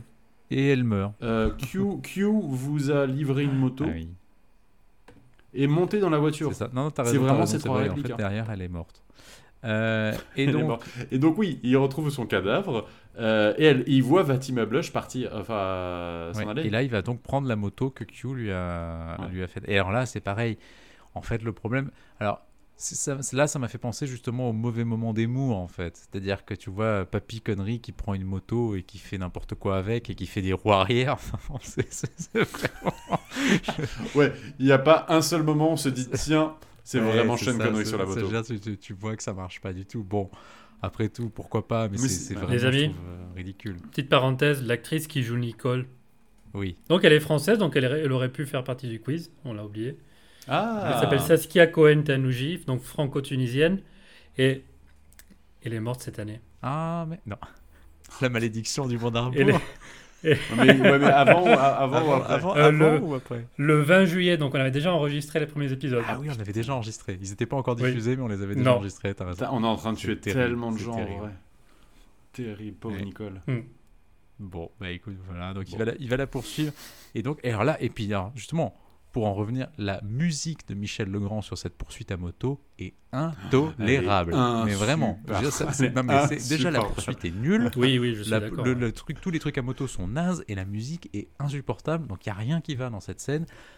Tu préfères la musique d'Eric Serra dans la course-poursuite dans GoldenEye ou celle-là Ah, écoute, je... Ah, moi je pense que celle-là quand même, Michel Legrand malgré tout. bah oui, mais en fait, si tu veux, je crois que je, préfère, Mais ouais, je préfère quand même la scène de GoldenEye, tu vois. Donc du coup, Ah je- oui, ça, oui. Ah ouais, je- oui, mais du coup, je- oui, mais du coup, Ouais. je pense que je suis capable de tolérer la musique d'Eric Serra sur cette scène parce que j'aime bien la scène. euh, J'aime quand même bien la scène, alors que là, j'aime ni la scène ni la musique, si tu veux. Même si James Bond sur une moto, on l'avait pas vu souvent avant. Jamais, je Jamais, crois. c'est la première fois à cette époque-là, je pense qu'on l'a pas vu, puisque Non, on la, l'a la vu. vraie, la vraie grande scène de moto, c'est Demain ne meurt jamais. En fait, il n'y en a pas vraiment. Euh... Mhm. ah, dans GoldenEye aussi, au début. il y a le- On l'a vu sur un motoski. On a vu sur Ouais, un il y a le motoski. début de euh, GoldenEye aussi où il prend une moto pour attraper l'avion. Euh, Ah ouais. c'est vrai que C'est court. sinon, de la moto vraiment. euh, non, c'est vrai, vous avez raison. Alors en plus, là, c'est une moto qui est un peu tunée par notre ami euh, Q. Donc il y y, a une espèce de turbo Oui. de moto. Enfin bon, c'est- c'est- c'est- c'est- il fait des roues arrière, il passe sous un camion, il, fait, il va sur les escaliers. Enfin bon, voilà. C'est très naze. Elle, elle est en R5 hein, en plus. Donc euh, c'est vraiment une poursuite vraiment. euh, Ah, on est à Nice en même ah temps. oui, hein, Qu'est-ce que Nice, tu veux Forcément, tout le monde roule en R5 à Nice dans les années 80, c'est sûr. Donc il se retrouve piégé dans un tunnel. On va essayer de l'obliger à monter dans un camion. Donc il va monter dans le camion, mais il va mettre le turbo, ce qui va lui permettre de sortir du camion. Elle va le bleu. Enfin bon, bref, tout ça pour finalement se retrouver au final face à Fatima Blush. Et là, alors, d'une certaine façon, alors parce que la scène est ridicule. Mais je trouve que heureusement que, que finalement Barbara Carrera en Ah fait ouais. des caisses, parce que je Ah pense ouais. qu'en fait il n'y a que en en faisant des caisses Elle que la la scène, scène. Elle finalement la finit scène par être un peu drôle, parce que c'est tellement idiot ce qu'elle lui demande que, que tu sais pas Non quoi mais faire. merci d'avoir précisé que la scène est ridicule. Ah non mais bien sûr que la scène est Oui, ridicule. oui. Elle est un peu ridicule, mais bah, elle m'a fait en fait, elle le joue tellement en mode folle que tu te dis bon, en fait, oui, c'est elle- cette femme est timbrée et voilà, tu vois, il n'y a, il y a pas grand chose à faire. Mais heureusement, heureusement qu'elle le joue à fond parce que si elle l'avait joué quasiment en mode premier degré, du coup, tu te serais dit mais c'est terrifiant parce qu'en fait, elle va, elle va, elle va menacer de tuer Bond et elle lui dit je te donne un stylo et un, et un, et un, et un papier, et je veux que tu écrives sur ce, avec ce, ce stylo que j'étais le meilleur coup que tu n'aies jamais tiré. et, là, et, là, et, là, et là, même Bond, même Bond qui en a vu des trucs. Même là, lui, Qui s'arrête même lui, il est un peu quand même. Ah ouais, quand même, celle-là, elle est, elle est bien, quoi. Et, sa première réplique est très bonne. hein. Ouais. Il y a quand même, ouais, ah, je sais pas, il y a quand même une femme en flot à- Philadelphia, oui, c'est vrai. oui, Ok, ok. Alors là, là, je sais pas s'il faut dire ok James ou ok Sean. Peut-être que tu veux nous raconter des trucs par rapport à ces Et jours. alors, mais quand ça devient encore plus folle. Et Bah là, il commence à prendre un peu peur. c'est clair. Mais en fait, tout ça, c'est une excuse pour qu'il sorte son Oui. stylo pour en arriver à ça, et qu'il utilise le stylo donc que Q lui a donné, tire dessus, et que littéralement Fatima Blush explose. Voilà. Bah, alors, moi j'étais un peu triste de l'avoir explosé parce qu'en vrai, là tu te dis, il reste quand même genre 40 minutes. Ouais, de Ça, film. 50, elle est je plus là. Non, mais c'est vrai qu'elle avait, elle, elle, amenait, elle amenait long, quand en même un petit côté fun au film. Mais c'est vrai qu'à partir du moment où elle est plus là, Exactement. il te reste Kim Basinger et Klaus Maria Brandauer. Tu te dis, oh, ça va être long, les gars. Ah ouais, grave. Et ça l'est. Et ça Bah, l'est. Et oui, et bah du coup, oui, et bah là il y a Félix Leiter qui apparemment attendait dans la pièce à, à côté pour savoir comment il allait s'en sortir. Oui. Bon, merci, Félix. merci. C'est pour ça qu'il est Félix. cool, Felix Slater. Et il se barre et alors que la police arrive en même temps et du coup il se change pour faire comme si on était dans Rocky 3 euh, en train de s'entraîner. Dans une petite tenue avec un Marcel blanc, c'est très Ah oui, oui, c'est vrai, particulier. ils partent à lui, Félix en vélo et Bond qui court à côté, Ouais. ou l'inverse, je sais plus, non, c'est enfin, ouais, ouais, Ouais, euh, c'est oui. c'est bon. Non, non, attends. C'est Sean Oui, Connery à vélo. Sean Connery à évidemment, vélo, et ouais, t'as raison. il va pas, il va pas courir C'est 3 vrai. minutes. Sean Et donc, alors, Bond et Félix vont partir inspecter le, le bateau de, de Largo. Bond va monter à bord et va se faire arrêter. Et là, en fait, il y a une scène, il y a un échange entre, entre Sean Connery et, et Klaus Maria Brandauer où vraiment, tu sens que même eux ne, savent même pas vraiment ce qu'ils racontent et que même n'y croient, n'y croient pas du tout, en fait, je trouve. Je trouve que là, Alors- t'as une espèce, ça, ça devrait être un peu, tu vois, une espèce de face-à-face un peu flippant entre les deux. Ouais. Et je trouve que ça tombe à plat d'une façon, mais tellement triste. Alors, j'ai j'ai un point euh, yacht. Parce que le point yacht. Alors, euh, donc ce yacht qui dans Opération Tonnerre s'appelle Disco Volante. Tout à fait. Ici, il s'appelle Flying Saucer. Ah, c'est la même chose. hein. Donc la soucoupe volante littéralement. Vraiment, il y a écrit Flying Saucer sur le côté, c'est vraiment ridicule. Et alors, fun fact de ce yacht. Est-ce que vous le savez, monsieur? Ah non. Ce yacht, alors ce yacht, à la fin du film, on remercie Aka dans les crédits. Parce que Aka, en fait, c'est Adnan Khashoggi, donc un des milliardaires les plus riches à l'époque, qui a donc prêté son yacht euh, pour le tournage de, son film, de ce film. Euh, Adnan Khashoggi était donc un marchand d'armes euh, d'Arabie Saoudite. qui est l'oncle de Jamal Khashoggi, le journaliste Ah oui, tué ah près, oui, c'est vrai. Jamal sans, sans- avec, en- entre guillemets, peut-être par, par un prince euh, saoudien. Mhm. Et donc ce yacht aurait été après vendu à Donald Trump Oh. Euh, pour s'appeler le Trump Princess? Toujours dans les bons coups, le Donald, quoi. Toujours. Quel bon fun je, fact. referme le, je, je referme le point très, yacht. bon, un très bon point yacht. Franchement, rien à dire. Il est, il- quel- quel bon point yacht?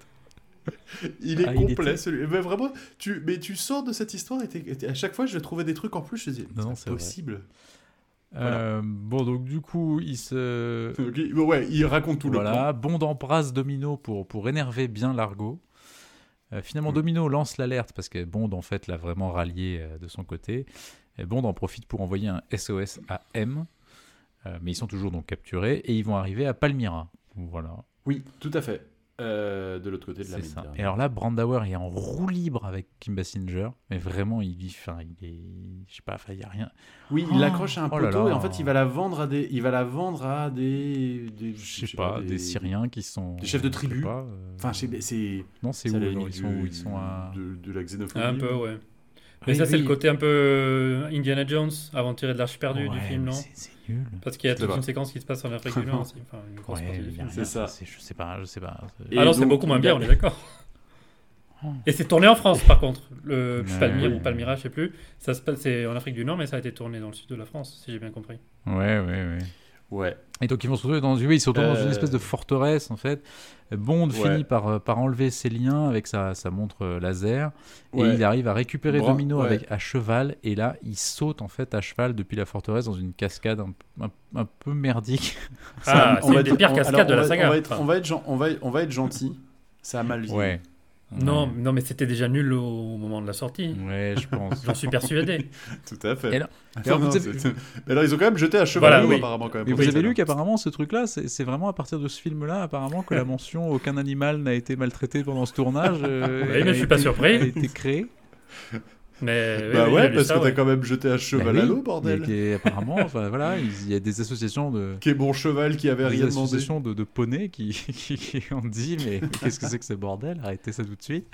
Donc ils sont tirés, ils sont tirés dessus euh, par, par, les, par, les, par les soldats là, qui étaient là et qui voulaient, euh, qui, voulaient- qui, qui sont déçus parce qu'ils ils, ils espéraient acheter Domino et du coup ils l'ont pas eu. Donc ils leur tirent dessus. Et heureusement Félix arrive à temps euh, et il les sauve. euh, donc euh, il les sauve de, de- des eaux et il les, se retrouve sur un, sur un sous-marin. Euh, donc on leur apprend que la première bombe a été désamorcée, mais qu'il en reste une deuxième. La bombe qui était, la bombe qui était quand même donc dans le bureau des prési- du président Oui, des États-Unis. Absolument. Voilà. Euh, Bravo de l'avoir déjà mis là, mais peut-être que, oui, effectivement, euh, pas besoin d'une ogive nucléaire pour faire exploser le, le bureau de, vrai. du président des vrai, mais c'est États-Unis. c'est marquant d'autant pas. Ouais, on n'a pas fait Non, les choses voilà. à moitié, dis donc. Et donc en fait ils vont comprendre que le, pour, pour trouver la deuxième bombe en fait que le pendentif de Domino, donc les larmes d'Allah, Oui. sont en fait une carte.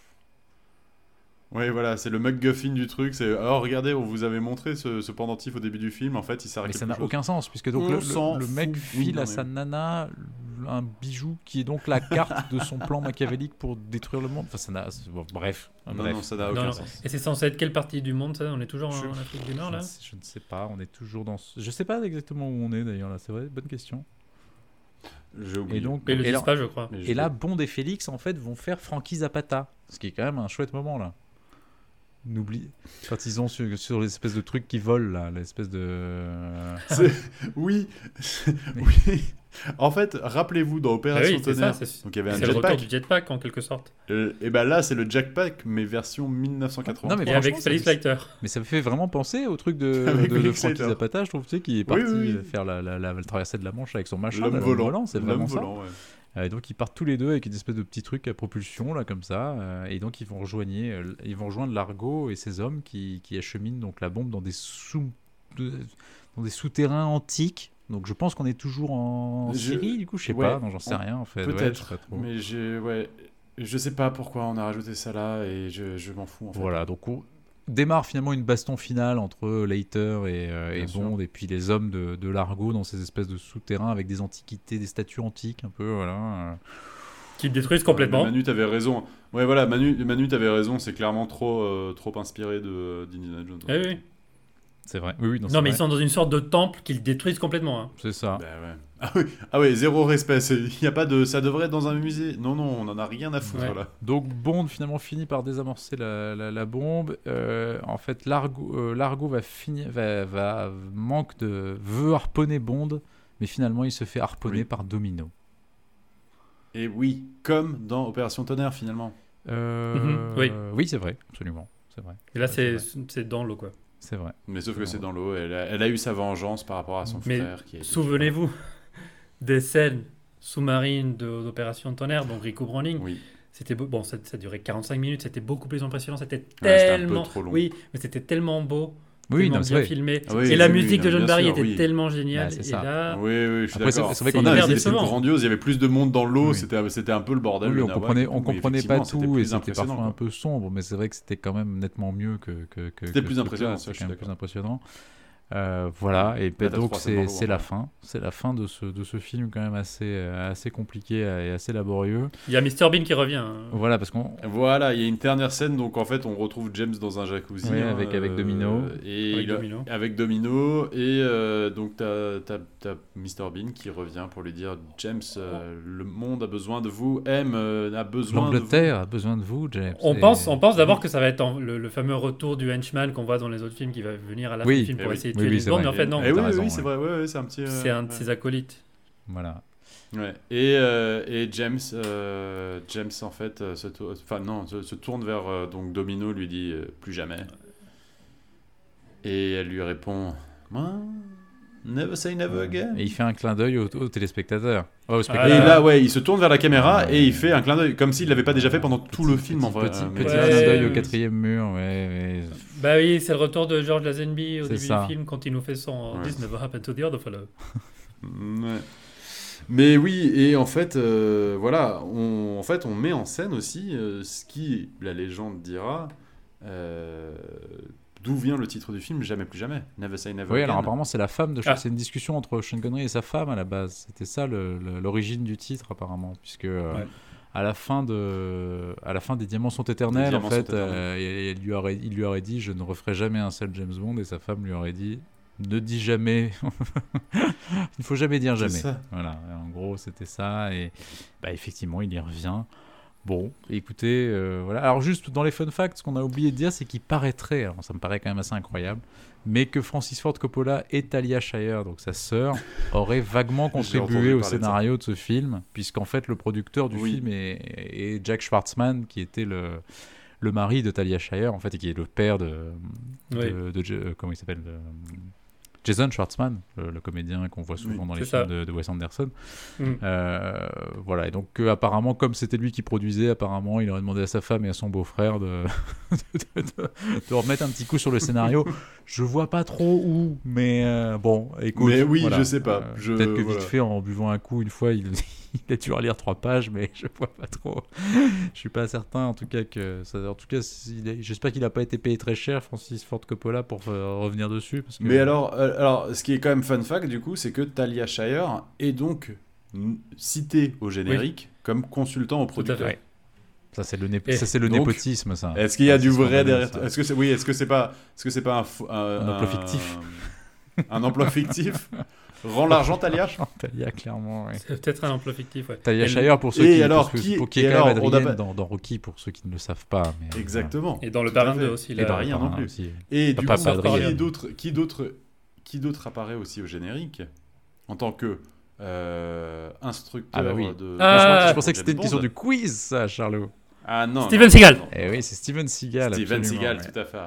Qui aurait apparemment défoncé la mâchoire de James Bond, De de Sean de- Connery, de ouais. Sean Connery pendant, pendant Et les le amis, et l'autre le fun fact ou fun rumeur sur la fin du film, où Sean Connery apparemment avait une autre idée en tête, et c'était de, de... À la fin, il y a un mec qui Ah passe oui. à côté d'eux, il est avec Domino, il y a un mec qui passe à côté d'eux, il, il, euh, il se, retourne, et il voit que c'est Roger Moore. Hmm. Le Ça vrai Roger. Moore qui était... Et, qui, et c'est donc Roger Moore qui dit à Sean Connery, Ah, ah, Never say never again. Et c'est la fin du film. à, à ce moment-là, moi j'aurais tout accepté à la fin du film. Franchement- hein, je veux juste Franchement, ça aurait été. Enfin, ça aurait été évidemment too much, mais je trouve que ça aurait été Ah, vraiment drôle ça du aurait coup. été- ouais. Apparemment, c'est. Irving, Kirchner et les producteurs qui ont dit oh, non, peut-être Non. pas. Mais apparemment, Roger Moore était prêt à le faire. hein. Ah bah, je- ça m'étonne pas de Roger Moore qui, à mon avis, Non, est non prêt tout à fait à faire ce genre de, de, de petits, Ouais, de petites déconnades. potes, en ouais, fait, je donc, pense. euh, Mais moi, ce que je me suis ouais. dit, on aurait bien quand même y être à l'époque. En voir 83, deux James l'année où il y a deux. James Bond qui Mais oui. sortent la même année avec Bien quelques sûr. mois d'écart, ça aurait été génial. Ça aurait été assez on- drôle. Mais non, mais alors, c'est vrai que. Alors, on a moins ça aujourd'hui, mais il y avait une époque où euh, il arrivait de temps en temps que Hollywood ait deux idées euh, à peu près similaires qui arrivaient à l'écran. Deep Impact est sorti quelques mois seulement après Ah, ça, je me Armageddon, souviens, par ça, exemple, je me souviens euh, très bien, j'y étais. Et, et on en a beaucoup moins aujourd'hui. la guerre des boutons. des oui, c'est ce que j'allais La dire. En France, boutons. la guerre des boutons. Il y a eu aussi, En France, il y a on eu a aussi deux films en France sur Coco Chanel à peu de temps, euh, à peu de temps Tu as raison, ouais. aussi. Il y a eu des choses comme ça. Donc oui, Mais ça je crois que ça ferait un bon quiz. Ça, ça ferait un bon quiz et j'ai vu une vidéo de YouTube sur ça. C'est vrai. Ouais, ouais. Mais alors, c'était, j'y ai pensé, mais effectivement, il n'y en avait pas assez pour faire tout un Mais en voilà, 83, donc, ça aurait, ça aurait été génial. Et pour nos, nos auditeurs, il y, a des, il y a des vidéos sur, euh, sur YouTube au moment de la sortie de le Jamais plus jamais. J'ai vu une, euh, une sorte de- d'édi- de- d'émission spéciale de la BBC à l'avant-première de Jamais plus jamais où il y a un, un présentateur très connu, Michael Wood.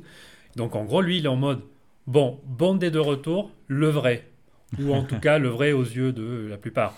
Sean Connery hein, et pas Roger Moore, le prétendant qui a usurpé le re ces dix dernières années. Vache, L'usurpateur. Il dit ça, une émission de la BBC. C'est dingue. C'est dingue, hein C'est Ouais, génial. ouais. Bon, Mais bon. voilà. Donc, bah, les amis, Ouais, qu'est-ce qu'on pense finalement de ce film? Il Ouais. Il est nul. Enfin, pour moi, c'est un- alors déjà, c'est déjà là, euh, comme on me disait au départ, c'est pas intéressant parce que le remake euh, n'apporte rien de nouveau. Un remake devrait apporter des nouvelles choses. Ouais. Euh, là, on n'a rien de nouveau ou d'intéressant, si ce n'est quelques petits éléments comme pour moi Fatima Blush. Euh, mais, mais sinon, c'est non, c'est nul et c'est mal fait, c'est mal joué, c'est mal, ré- c'est pas hyper bien réalisé. euh, les scènes d'action sont pas intéressantes et c'est pas drôle. Donc, Non, merci, non, effectivement, je suis d'accord. Je te rejoins. merci. Moi, je pense que vraiment, c'est Barbara Carrera qu'on peut essayer de sauver, en tout cas, qui, qui essaie de faire un truc too much, certes, mais qui au moins est marquant et qui au moins laisse un peu une trace de, de, de ce film. Euh, Ouais. derrière Voilà. ça, franchement, je trouve qu'il y a, je, a pas- il y a pas je grand-chose reviens pour, je reviens pour le, dans le film pour. Ouais, elle, ouais, non, je suis d'accord. Et euh, on a fois dire qu'elle a été nommée au Golden Globe hein, pour Ouais, ce ouais. film. Absolument. Mais meilleur Oui, second rôle, pas, elle a eu une pas nomination, comme Ursula ouais. Andress ou Lazenby qui ont été nommés dans la catégorie des, des starlets. Là, c'est second rôle féminin. Ouais, c'est propre. C'est pas, rien. C'est pas rien. Et euh, non, mais moi, bah, non, mais le film, c'est un remake qui est beaucoup moins bon que l'original. Et c'est un film de James Bond qui sort la même année qu'un autre film de James Bond. Et il est beaucoup moins bon que l'autre film de James Bond qui sort la même année. Donc c'est un échec total. Voilà. Bah, écoutez, voilà, Voilà. un, ju- un ju- La un sentence, jugement la sentence, la c'est messe est un dite. Jugement définitif. Voilà. Euh, eh ben messieurs, est-ce qu'il serait pas l'heure du Et ben quiz si, je pense que c'est l'heure du quiz. Alors, euh, petite question avant de commencer. Donc, on a un quiz spécial, mais j'ai une petite question parce qu'on a oublié de l'évoquer pendant donc euh, le podcast. Euh, le grand, euh, le grand homme de main qui vient se battre contre James, euh, James Bond euh, dans le spa au début du film s'appelle Lippé. Un hommage Le au, au. Comte oui. le comte Limpé dans Opération euh, Tonnerre. Ouais. Il est joué par un certain Pat Roach, que l'on connaît plus pour un autre Dans rôle Indiana Jones. marquant. Et oui, tout à fait, Manu. Il, il tabasse euh, Indiana Jones à un moment, non? Exactement. Bah, c'est le grand Ah, nazi. oui, euh, c'est le grand nazi euh, torse nu qui se bat contre James Oui, oui, contre bien sûr, Indiana bien sûr, bien Jones sûr, ouais. dans, euh, dans le premier film. Voilà, ça c'était une petite. Mais ça, euh, ça un ne valait petit, pas de points, ça euh, c'était un petit, c'était un. Non, un non, ça c'était zéro. Quoi point. C'était pour le, le petit, fa- c'était le petit fun fact. Non, non. Comment ça, zéro point Là, le vrai Non, quiz. non, Manu. le vrai Non, quiz C'est pour ça que je me suis pas déchaîné dessus. Je savais que. Euh, J'avais pas compris, moi je pense que c'était une vraie question. Bon, Non, non, non, bon, non, non. pas grave. Alors, comme on l'a dit, Jamais plus jamais est un remake d'Opération Tonnerre. Oui. Et il se trouve donc que euh, Jamais plus jamais a une note de 6,2 sur 10 euh, sur IMDb, le site qui recense tous les films, contre Beaucoup. 7,0 pour Opération Tonnerre. Ouais. Je vais vous donner donc une liste de films, donc le remake et l'original. Ah, Ah Et vous allez devoir me dire noté lequel a la meilleure drôle. note. IMDb. donc c'est à tour de rôle. Exactement. Et donc, euh, qui a gagné la main? Bah, C'est Manu avec la question Ah, sur Pat Roach. Ça me va. Alors, me et d'ailleurs, euh, donc jamais plus jamais, euh, donc à 6,2, Opération Tonnerre 7,0. Fun fact, Never Say Never, le documentaire sur Justin Bieber, sur- qui, qui date d'il y a quelques années, à 1,6. Un, des pires, un des films les moins Ah, bien notés. C'est vrai que ça s'appelle le verset IMDb. aussi. ouais. Manuel, vu qu'il a gagné donc la première question, on va commencer par une facile. Ah. Entre quasi, alors je ferai toujours par ordre euh, chronologique, donc le premier film avant le second. Je sens que ça va être Casino Royale facile ça. 67, Casino Royale 67 ou Casino Royale Oh, ça m'a l'air 2006 compliqué ça. Je dois te dire lequel est le mieux noté. Lequel est le mieux noté évidemment Tu peux pas me dire les notes pour ça, pour essayer. Non, non, non, Manu, ça bon, va. euh, 2006. C'est tout à fait 2006 qui est 8 sur 10, VS 5,1 pour Casino Royale. c'était. Combien Non. 2006 C'est Combien tu as dit Manu.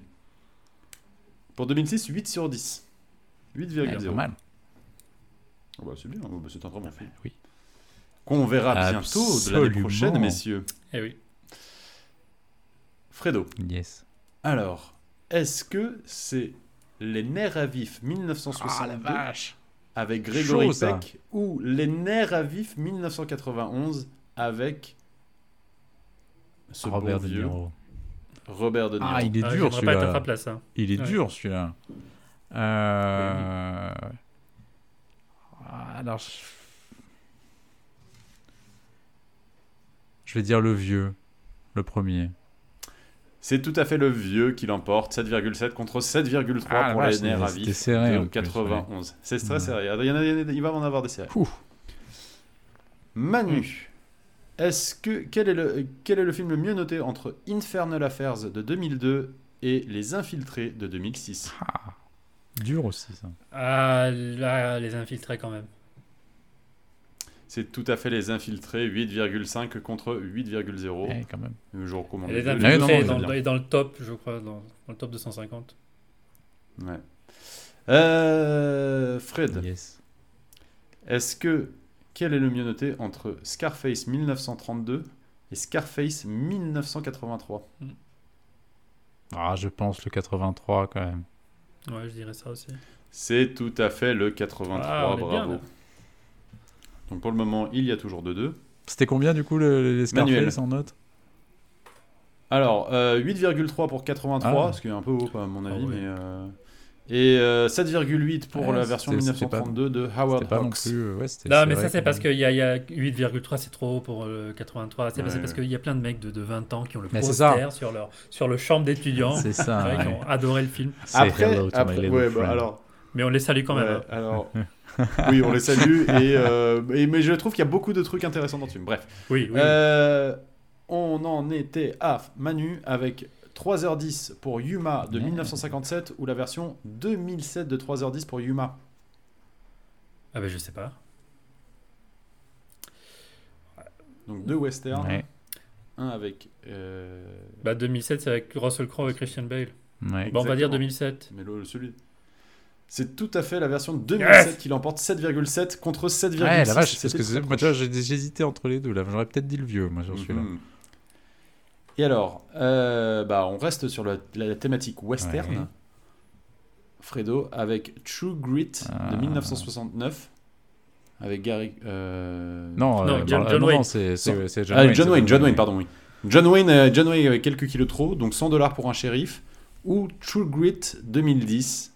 Euh, Alors, je suis très embêté parce que ce sont deux très mauvais films en fait. L'un comme l'autre. L'original est, nul- et celui des frères Cohen n'est pas beaucoup mieux. L'original n'est pas bon, celui des frères Cohen n'est pas du tout dans le top 5, voire top 10 Voilà. des frères Cohen.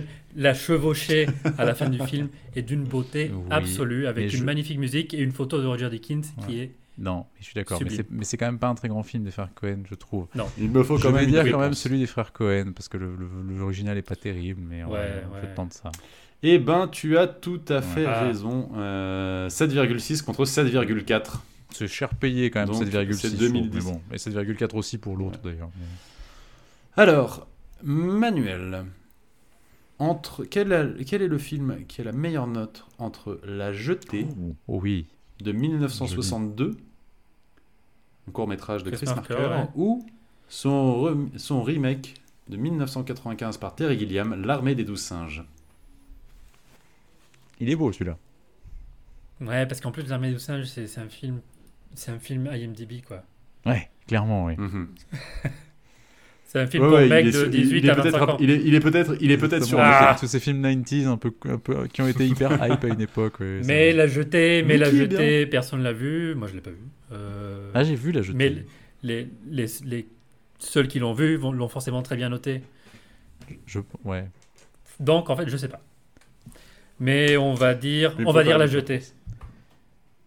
C'est Ouais. tout à fait Yes la jetée. 8,3 8,3 contre 8 sur 10 Ouais, mais c'est ce que pour l'armée des douze singes. Oui, parce que les. On reste dans le thème. Ouais, non, mais c'est les cinéphiles, quoi. Effectivement, les cinéphiles qui l'ont vu ont Ouais, voté, ont mis Ouais. une super note. Ouais, mais il y a beaucoup moins de votants. Effectivement, il y a beaucoup moins de votants la jetant, euh, sur la jetée. Ouais. Euh, on reste sur la thématique science-fiction. Fred, entre le Judge Dredd 1995 et le Dredd de 2012, Deux films cultes. quel, a la me- quel film a la meilleure note? Ah, alors, ouais, je sais, je sais qu'il y a une espèce de culte autour du, du Dread, en fait, de, de 2012. De 2012 avec Ouais, Karl il Urban. paraît- Urban, Il paraît qu'il a une espèce de hype, ce film-là. Bah, l'autre, moi j'ai vu les deux. J'ai pas vu la jetée de Chris Marker, mais j'ai vu les Ouais, deux. mais j'ai pas, alors moi, j'ai pas, moi, j'ai vu, j'ai vu, j'ai pas vu le deuxième Dread. Du coup, j'ai vu Judge Dredd avec avec Stallone, mais j'ai pas vu le deuxième. Mais je sais que le deuxième a une espèce de statut un peu euh, de film culte, donc euh, je vais peut-être dire le deuxième du coup, le drôle, le 2012, c'est ça? Eh ben, tu as tout à fait raison. C'est le Dredd de 2012 avec Karl Urban qui a 7,1 contre Judge Dredd de, de 95 qui a 5,6 Ouais. uniquement. Et, qui est- et moi je recommande d'ailleurs le paraît de que c'est 2012. bien, ouais, moi, je je connais- je connais C'est pas un très très bon film d'action. euh, J'ai vraiment Avec euh, Cersei Lannister. Et tout à fait, oui. Qui joue très bien Ouais. dedans. Euh, Manuel, entre Ocean's Eleven 1960 et Ocean's Eleven 2001, Hmm. quelle est la meilleure note? Euh, 2001. Ouais, je, ouais, C'est tout pense à aussi. fait Ah. ça, c'est 2001. Pour le coup, moi j'ai vu, Voilà, j'ai vu Ocean's pour- Eleven, euh, j'ai vu l'original et c'est pas terrible Ah ouais. en fait. Franchement, c'est assez chiant comme film. C'est pas, c'est pas, c'est pas ouf. Le casting est dingue évidemment parce qu'il y a Sinatra, Dean Martin et tout ça, mais c'est pas, c'est pas, c'est pas un grand film. Mhm. Fredo, entre Abre los Ojos et Vanilla Sky, Ah, lequel a la meilleure note? Ah. Et fun fact, Penelope Cruz joue dans les deux. Ouais. Tout à fait. Alors, je dirais le premier parce que je pense que Vanilla Sky, il doit y avoir des gens qui n'ont pas aimé, donc j'irais quand même l'original, je pense. Bah moi j'ai pas aimé. Eh bah, tu auras Ouais. raison en disant cela parce que effectivement, Vanilla Sky, en plus, est à 6,9 alors que l'original Abre los Ojos est à 7,7. Désolé pour l'accent, Manuel. C'est pas mal. Euh, et je me tourne d'ailleurs vers Manuel maintenant Mais on- pour la Juste, question. on n'est pas en train de faire un sans faute quand même jusque-là? Mais on est trop fort. Ah, vous êtes sur un sans... Messieurs, vous êtes sur un sans faute. J'essaye de vous piéger depuis tout à Il en reste combien? Et ça ne marche pas. Il en reste Bon. encore quelques-uns. Euh, le livre de la jungle 1967 ou la version 2016 réalisée par John Favreau. Donc la 67 c'est bien évidemment le dessin animé culte et c'est la version 2016 donc avec des images de synthèse. euh, Que j'ai pas vu. En revanche, j'avais vu Ouais, le, net- le film mais- Netflix qui était pas bon, euh, qui repro- sur, sur, Ah, sur le livre de la jungle. ouais. Ouais. Manuel. Ouais mais réponse putain. Ah bah je sais pas. Parce que les gens ont quand même kiffé euh, le truc de 2016 qui est... C'est beaucoup mieux que le Roi Lion. hein. Qu'est-ce que c'était nul le remake du Roi Oui. Lion. Ah peut-être qu'il y aurait le Roi Lion après? Non. Parce que trop facile. Euh, Ah oui. Est-ce que je vais donner une réponse? C'est ça la question maintenant. Euh... 2016. Ah, j'aurais dit le dessin animé, moi. C'est la version 1967 qui est à 7,6 et la version 2016 qui est à 7,4. Ah, C'était très chaud, proche. ouais. Manuel. Bon. Donc voilà, la, la séance de tir au but, le tir qui touche la barre. Et malheureusement, donc l'avantage peut-être à Fred avec cette prochaine question. On va dans. euh, Et du coup, si, si je gagne, c'est fini ou il y en a d'autres derrière? Non, non, il y en a encore. Il y en a Ah, encore. Il y en a encore. il y a beaucoup de remakes. hein. Oui, oui, bien sûr. Ah ouais, ouais, On va ouais, tous ouais. les faire. Tous. Euh, Fred, non pas tous. Fred, lequel a la meilleure note entre Dracula 1931 avec Bella Ah, Lugosi. Et le Coppola ou de- euh, Bram Stoker's Dracula de Ah, Francis. Ford Coppola en Que 1992 j'adore malgré Keanu Reeves. Ah la vache. Oui. C'est terrible parce qu'en fait. And his English accent. C'est terrible. et C'est terrible. Non, mais c'est chaud Mais parce qu'en fait. tellement fou ce film. Parce que qui, qui a vu le, le- le Dracula avec Bella Lugosi de, de- de 1930 Moi. Non, mais je tu, non, mais je veux dire, tu vois, il y a.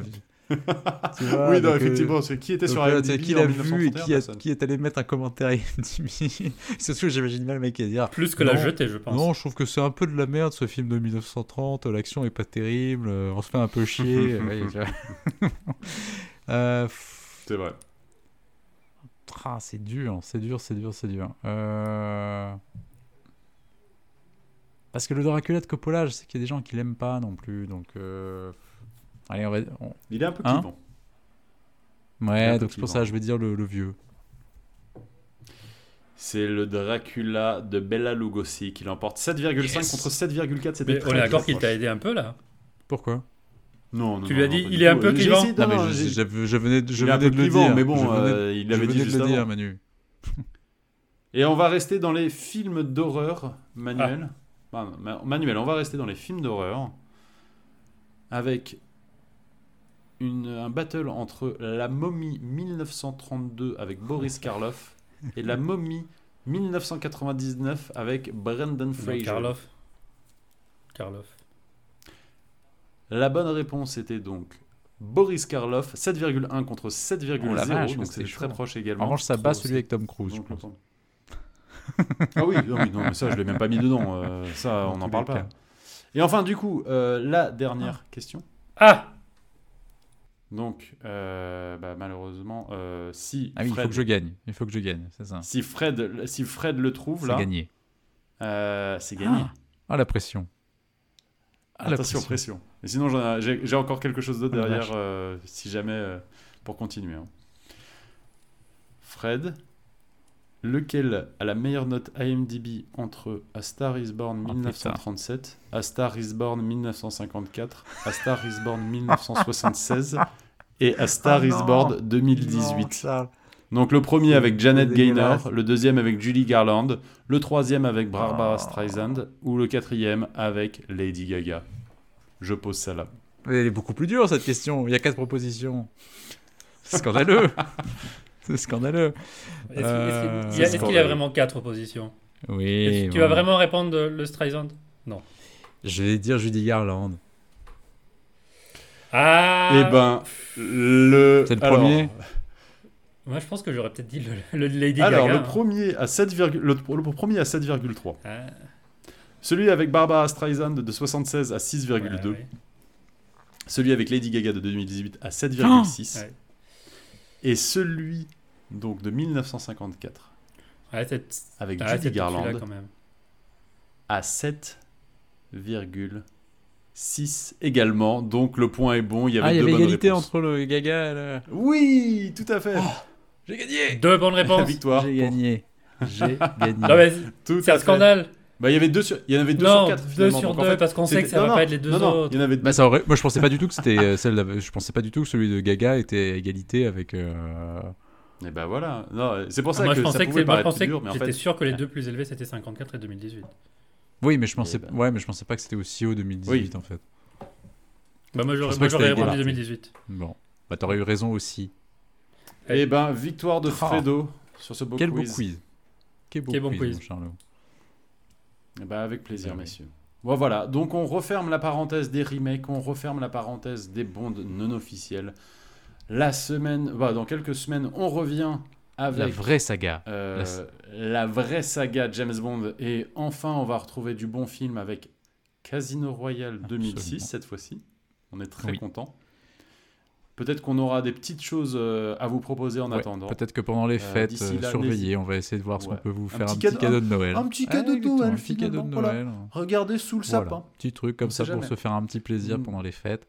Avant effectivement de revenir début janvier avec Casino Royale avec un nouvel acteur, Daniel Craig. Euh, et puis voilà, un Yes. retour à une programmation plus classique de Bond Arbour. Voilà. D'ici là, passez de très bonnes fêtes. Euh, N'hésitez pas à nous suivre sur les réseaux sociaux. Donc Bondarbourg sur Facebook ou Bondarbourg sur Instagram. On va rajouter donc mise au point de Jackie Quartz sur la, sur la playlist Fredo Frodon. Je suis complètement heureux d'avance. Euh, Manuel, inscris-toi à cette playlist. Elle commence à devenir incroyable en vrai. Là, il y a, il y a Elle est- 25 Et, chansons en euh, plus. là. et bah, Non, c'est- elle est magnifique. et bah, merci à vous messieurs et euh, à très les bientôt. amis. Ciao les à amis. bientôt.